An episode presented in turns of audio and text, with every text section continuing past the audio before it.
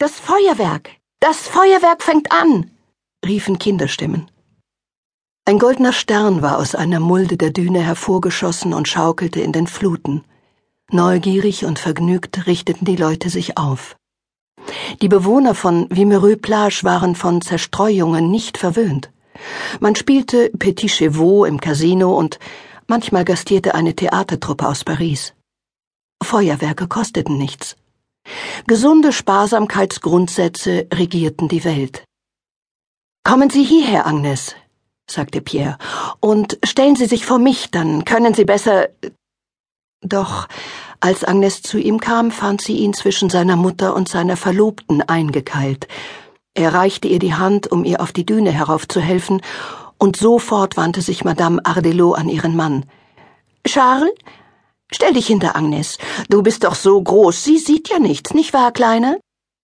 Auf diese Weise, von drei Seiten geschützt, wurde Pierre verteidigt wie eine Festung. Mit einer gewissen Heftigkeit stieß er die Frauen zurück. Es ist zu heiß, mein Sandbett ist mir lieber. Agnes wagte nicht mehr, sich zu rühren. Sie senkte den Kopf und schluckte ihre Tränen hinunter. Während des Winters sahen sich die Ardelos und die Florence selten, obwohl sie Nachbarn waren. Die Leute von Saint-Elme besaßen ein wahres Talent, alles zu ignorieren, wovon sie nichts wissen wollten. Wie gut sie es verstanden, sich nach Belieben taub und blind zu stellen. Mit welchem Zartgefühl sie sich alles aus dem Weg räumten, was ihnen missfiel. Familien konnten zwanzig Jahre lang Tür an Tür wohnen und nie einen einzigen Blick wechseln. Doch hier in Wimereux, da war es anders.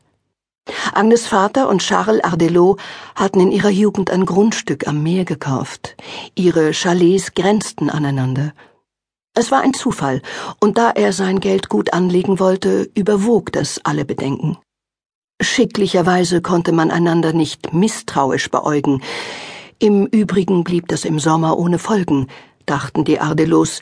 Es schien, als wäre alles, ihre Gewohnheiten, ihre Vorurteile und ihre Vorlieben, Teil ihres Lebens in den eigenen vier Wänden. Sobald sie diese verließen, wurden sie toleranter so wie bestimmte Insekten außerhalb ihres Nestes keinen Stachel mehr haben. Aber die Saison ging ihrem Ende zu. Und wir werden für immer getrennt sein, dachte Agnes. Er wird heiraten und ich. Liebt er mich überhaupt? Er hat es mir nie gesagt. Da er weiß, dass er mich nicht heiraten kann, wäre es unredlich, dachte sie noch. Wenn er mich liebte, würde ich ihm folgen bis ans Ende der Welt. Sieh nur, wie hübsch das ist, sagte Madame Florent und beugte sich zu ihrer Tochter.